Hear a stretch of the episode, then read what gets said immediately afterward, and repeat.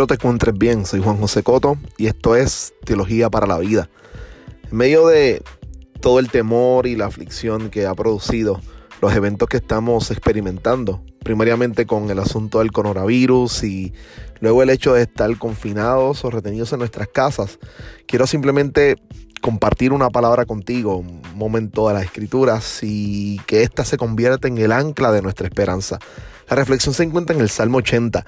Esto es un salmo que llevo bien profundo en mi corazón, lo recuerdo de la infancia, así que tiene esta, este sabor hogareño y esta peculiaridad de ser un salmo que evocaba y producía imágenes en mí sobre la protección y el cuidado del Señor. El salmo dice, Pastor de Israel, tú que guías a José como un rebaño, tú que reinas entre los querubines, escúchanos. Resplandece delante de Efraín, Benjamín y Manasés. Muestra tu poder y ven a salvarnos. Restauranos, oh Dios, a resplandecer tu rostro sobre nosotros y sálvanos. Leí los primeros tres versos del Salmo 80. Son salmos o textos sumamente poderosos. Y el Salmo 80 es un salmo de lamento, es un salmo de dolor, explicado y escrito o inspirado en momentos de adversidad. Su finalidad es levantar una plegaria, una oración a Dios con el propósito de ser auxiliados por el, por el Creador. Este salmo contiene tres peculiaridades que quisiera compartir rápidamente contigo, que son sumamente interesantes, que creo que profundamente que, evitan y que invitan, perdón, a la reflexión. La primera es que es un salmo nacional y, es un salmo nacional que implicaba lamento nacional. Está escrito en un contexto de dolor, de dolor, de miedo, de incertidumbre y de sufrimiento, donde Israel pensaba que iba a desaparecer. Esto lo hace un salmo muy adecuado para pensar y reflexionar en los momentos que estamos viviendo, específicamente ante la adversidad que estamos pasando como comunidad global al enfrentar el COVID-19.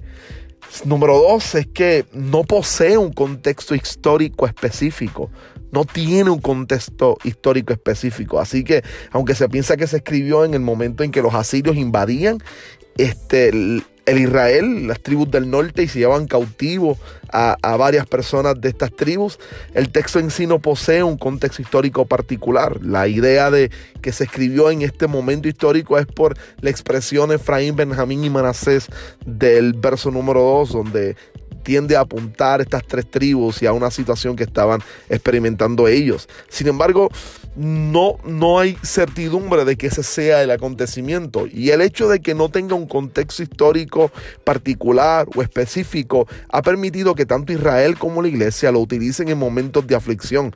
Inclusive en el calendario litúrgico de la iglesia se entona en cuaresma y durante la preparación hacia la Semana Santa, como plegaria para la restauración de Dios en Cristo Jesús por su Espíritu Santo.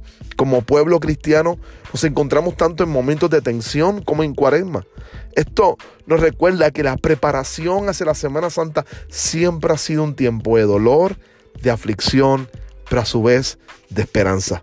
Número 3, describe a Dios de forma peculiar. Le llama pastor y describe su pastorado como uno de amor a su congregación, basado o fundamentado primariamente en un pacto.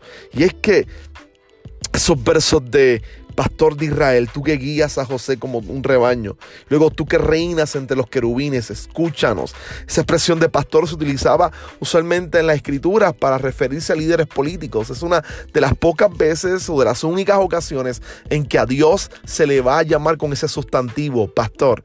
Como te decía, se utilizaba para los líderes y cuando los profetas hablaban de los pastores que oprimían a su rebaño, de los pastores que abusaban de su rebaño, se refería a los líderes políticos corruptos, tanto religiosos como del Estado civil, que se involucraban y que oprimían a los pobres, que colocaban impuestos, que maltrataban a los necesitados. Y los profetas denunciaban contra ellos. El salmista toma esa expresión, que era parte de la manera en cómo Israel se le llamaba a sus líderes políticos y la coloca en la manera de expresar al Señor. El Señor es ese gobernante que dirige todas las cosas. Así que cuando Israel se veía es totalmente desilusionado por la incapacidad de sus líderes o veía que la tensión y que la aflicción, el miedo era provocado, producido por la incapacidad de sus gobernantes de poder atender correctamente los tiempos de crisis, apuntaban a que Dios es el pastor. Él es el gobernante de toda la creación y de todo el mundo. Ellos son su rebaño y recordaban que el, su rey, su pastor, su gobernante era Dios y que ellos vivían bajo su cuidado y protección. Se sentían y se veían a sí mismos como su rebaño y este pastor es el que guía, el que lidera. Sus acciones pastorales son liderazgo de amor basado o fundamentado en una relación pactual.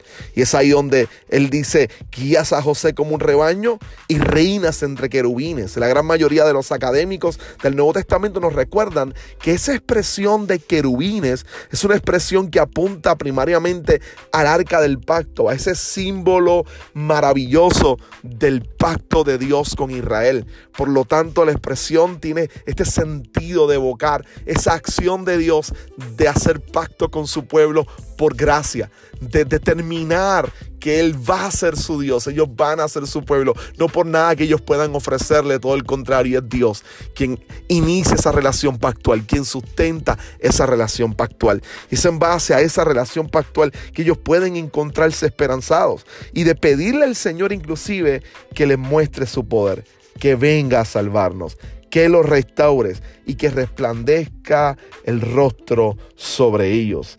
Y esto es sumamente interesante, el pensar en este instante como de la súplica de este pueblo por la vida piden que su ser sea reanimado, reavivado, es un punto que deseo ampliar.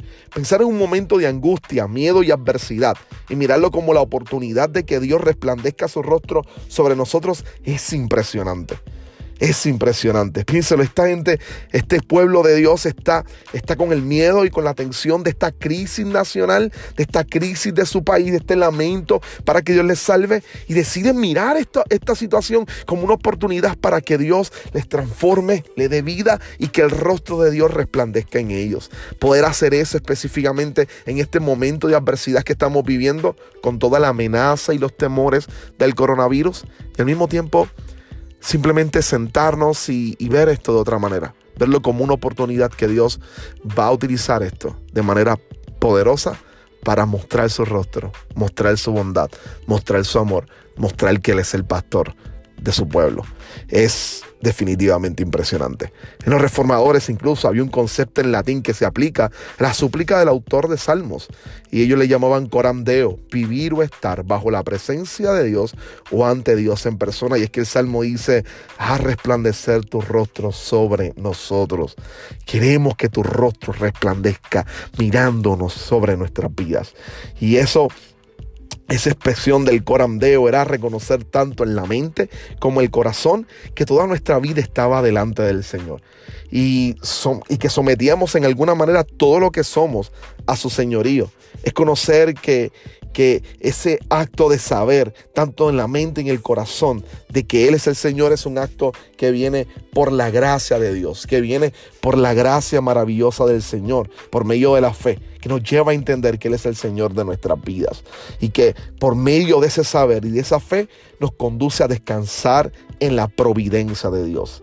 Y la providencia es exactamente eso, el hecho de que está gobernando y dirigiendo todas las cosas y por lo tanto podemos estar confiados y seguros. La providencia como doctrina nos recuerda que, como el salmista, que Dios es el pastor y que Él cuida de su pueblo, que la providencia de Dios, de ese Dios amoroso nos anuncia que en tiempos de coronavirus el mundo no está fuera de control. Dios sigue mandando y dominando al mundo y a todas sus esferas. Y que el tomar este momento de adversidad, y mirarlo como una oportunidad donde Dios se glorificará en bondad y amor en nuestras vidas es sumamente importante. Así que este salmo tiene esa capacidad de hacernos recordar que Dios está en control, que nada de esto le sorprende y que por medio de esa fe puesta en Él podemos descansar en que Él tiene cuidado de nosotros. Toma este tiempo para meditar en este salmo, para reflexionar en Él y para pedirle al Señor que tome este tiempo para despertar un hambre profunda por Él, para despertar un deseo profundo por Él, para ver su rostro, para descansar en su gracia, para recibir fuerzas. Así que ese amor va a echar fuera el temor. Espero que esta palabra haya podido bendecir tu vida y que sirva de reflexión en estos días. Espero que la misma pueda bendecir profundamente tu vida. Dios te guarde. Esta es teología para la vida.